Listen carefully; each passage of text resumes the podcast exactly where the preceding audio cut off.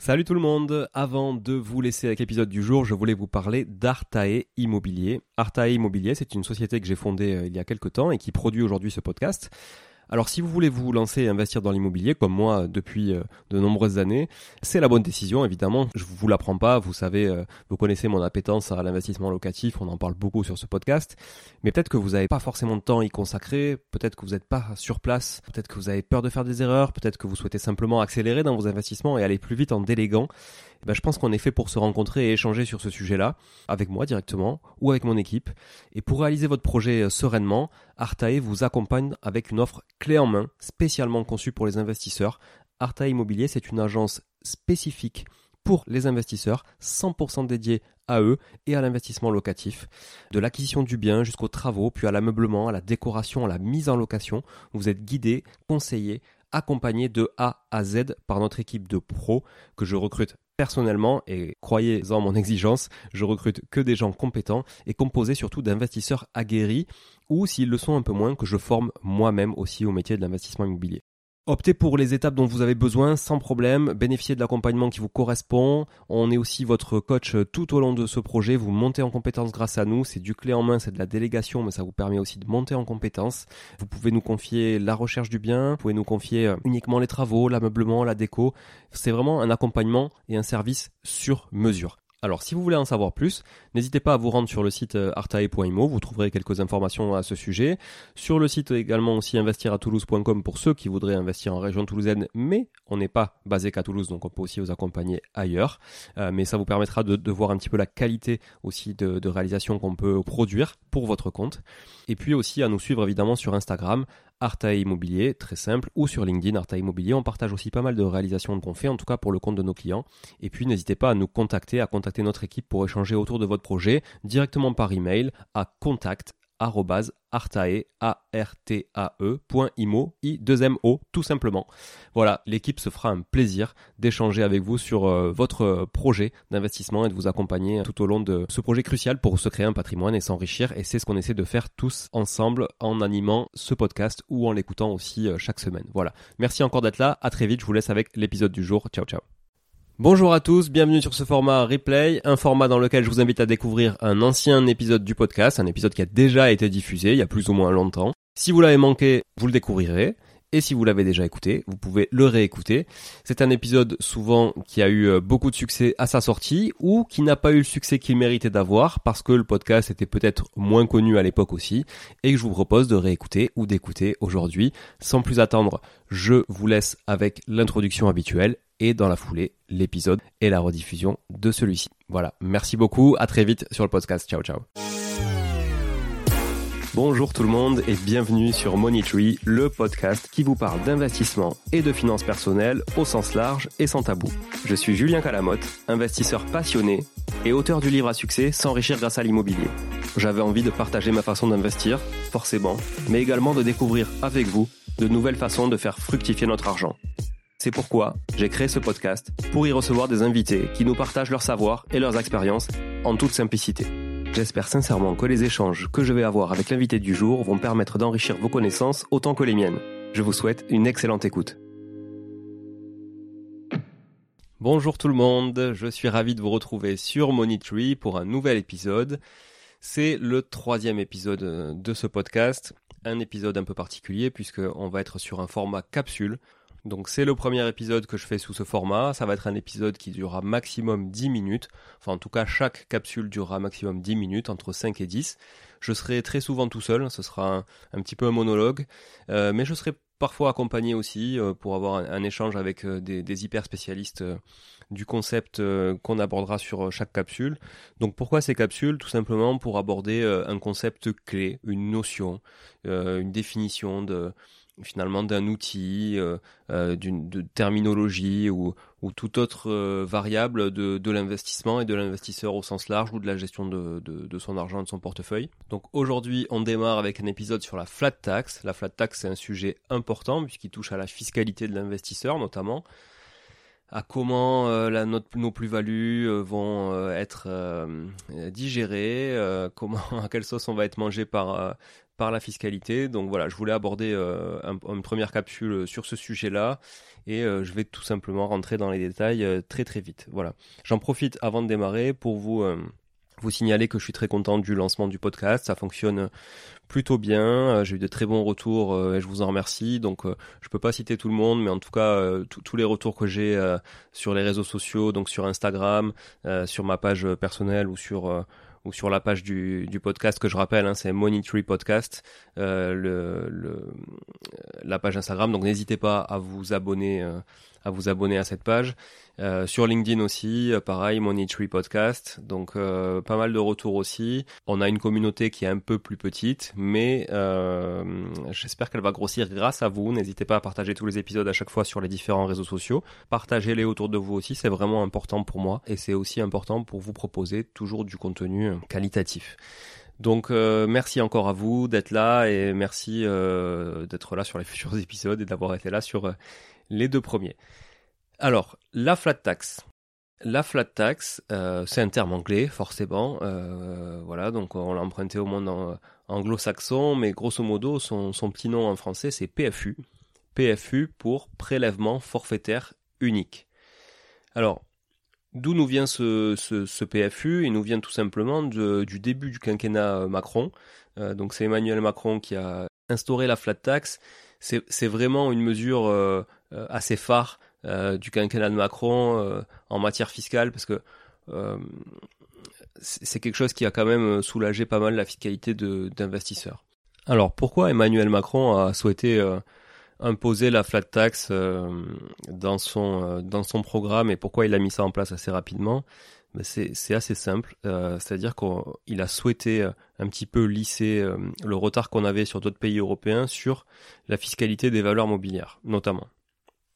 Donc qu'est-ce qu'une valeur mobilière? Une valeur mobilière, ça peut être, euh, on va dire, la cession euh, d'actifs que vous avez, euh, par exemple, quand vous détenez des parts sociales de société, quand vous avez des livrets ou des comptes à terme qui génèrent des intérêts. Donc tout ça, ces intérêts que vous percevez, c'est de la rémunération sous forme de valeur mobilière.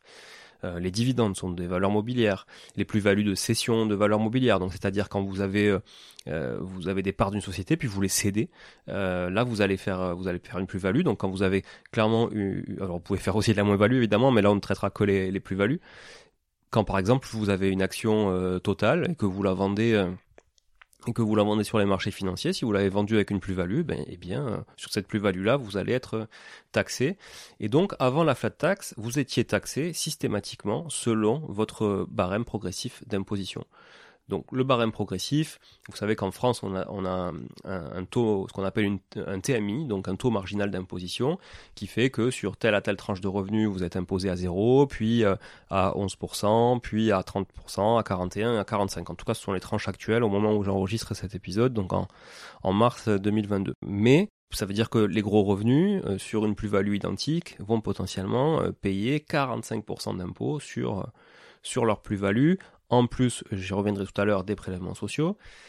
Ce qui fait qu'on leur prend facilement la moitié euh, de leur plus-value euh, en imposition. Et, Emmanuel Macron a voulu aussi euh, empêcher un petit peu ça. Un, comme je le disais, pour s'aligner sur, sur les autres pays européens, en tout cas pour on va dire, euh, uniformiser, harmoniser un petit peu le, tout, mais également pour pousser les Français à investir dans l'économie réelle. Et l'économie réelle, c'est quoi? Ce sont les entreprises, clairement, qui font tourner le, le pays. Donc quand vous achetez une action d'une entreprise, vous participez au développement de l'entreprise. Quand vous investissez euh, votre argent sur des épargnes rémunératrices, euh, vous prenez aussi une partie de risque parce que plus une épargne est rémunératrice et plus euh, vous avez de risques en face euh, de, perte de capital. Donc forcément, il voulait aussi que les Français continuent d'investir et investissent même un peu plus massivement. Donc voilà ça. Et, et alors l'effet l'effet est là mais alors l'effet est là parce que le Covid aussi est passé par là. Donc forcément euh, des opportunités euh, sur les marchés financiers beaucoup de flux euh, sur les marchés des entrées des sorties. Donc oui forcément forcément c'est un sujet les plus-values immobilières dont on a parlé ces, ces, derniers temps. Mais au-delà de ça je vais vous décortiquer quand même quelques exemples assez concrets qui vont vous montrer la différence entre ce que pouvait être une plus-value digérée avec la sauce barème progressif et une plus-value digérée avec la sauce euh, euh, prélèvement forfaitaire unique, donc flat tax, un coup j'utiliserai PFU, prélèvement forfaitaire unique ou flat tax, ne m'en voulez pas, c'est la même chose. Donc prenons un exemple. Euh, j'achète une, action 100 euros et je la vends quelques mois plus tard, quelques années, peu importe le timing en fait, je la vends 200 euros. je l'ai acheté sur un compte titre, hein, donc un compte titre typiquement, j'ai pas d'exonération euh, d'impôt sur la plus-value, j'ai rien du tout de tout ça. On parle pas des PEA, on parle pas comme ça, on rentre pas dans les considérations des avantages fiscaux des, différents supports d'investissement. Mais là, on est, on est vraiment sur un compte titre, donc ça veut dire que je suis sur un broker type de Giro, Bourse Direct, Boursorama, euh, peu importe, il y en a plein d'autres. Euh, voilà, titre personnel par exemple, j'utilise beaucoup de Giro sur mon compte titre. voilà, admettons que je sois sur de Giro, j'achète une action 100 euros, je la revends trois mois après 200 euros. Qu'est-ce que j'ai fait? J'ai fait 100 euros de plus-value. Je suis sur ma même année euh, fiscale d'imposition. Admettons que j'ai fait ça en, 2021. Donc j'ai fait 100 euros de plus-value. Sur ces 100 euros de plus-value, euh, on va m'enlever 17,2% au titre des prélèvements sociaux. Alors les prélèvements sociaux, c'est ce qu'on peut aussi communément appeler CSG, CRDS. Euh, ce sont des prélèvements euh, par défaut qui permettent effectivement de financer pas mal d'avantages sociaux dont on peut jouir en France.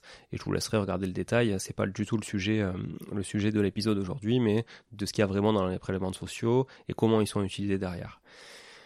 Et puis, donc déjà, on m'enlève 17,2 euros hein, sur les 100 euros que, j'ai gagné euh, de mon côté en choisissant la bonne action, en la revendant au bon moment. On m'enlève 17,2 euros. Bon, soit, on sait que euh, la France est un pays euh, redistributeur en termes d'imposition, donc finalement, on le récupérera d'un côté ou d'un autre grâce aux, avantages sociaux dont on peut bénéficier en France. Ensuite, on a l'imposition, donc l'impôt sur le revenu. Et c'est là que la flat tax va faire la différence, puisque si je suis au barème progressif, j'ai donc un taux d'imposition à 11%, à 30%, à 41% ou à 45%. Admettons que je sois à 30%, ce qui certainement, euh, euh, ce qui est certainement assez commun pour des gens qui ont des valeurs mobilières. Je suis à 30%, donc en plus des 17,2% de prélèvements sociaux, on va aussi m'enlever 30% au titre de l'imposition sur le revenu, sur ce revenu de plus-value mobilière. Donc je suis à 47,2% d'imposition sur ces 100 euros de plus-value, ce qui fait qu'on enlève 47 euros et 20 centimes, et donc il me reste net 52 euros et 80 centimes. Donc sur mes 100 euros de plus-value initiale, je peux finalement bénéficier uniquement de 52,80 euros en termes de cash et donc de trésorerie. Donc vous voyez que c'est quasiment divisé par deux, c'est quand même important, et on est sur euh, un exemple avec un taux marginal d'imposition, donc un TMI euh, de 30% sur le barème progressif actuel. Au-delà, j'ai 41% et j'ai 45%.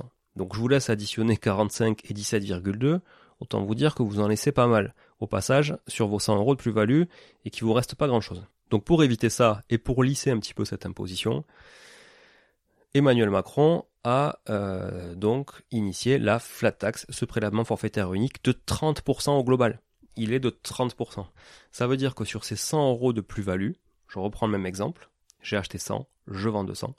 Sur mes 100 euros de plus-value que je vais déclarer, l'impôt qui va se prélever par défaut quand vous faites votre déclaration d'impôt, c'est la flat tax. La flat tax, donc il y a un prélèvement forfaitaire, ça porte bien son nom, unique de 30%, incluant les 17,2 de prélèvements sociaux, ça, ça ne bouge pas, mais c'est inclus dans les 30%, auquel vous allez ajouter les 12,8% restants pour arriver donc à 30%, à ce prélèvement forfaitaire unique, qui eux correspondent finalement à l'impôt sur les revenus.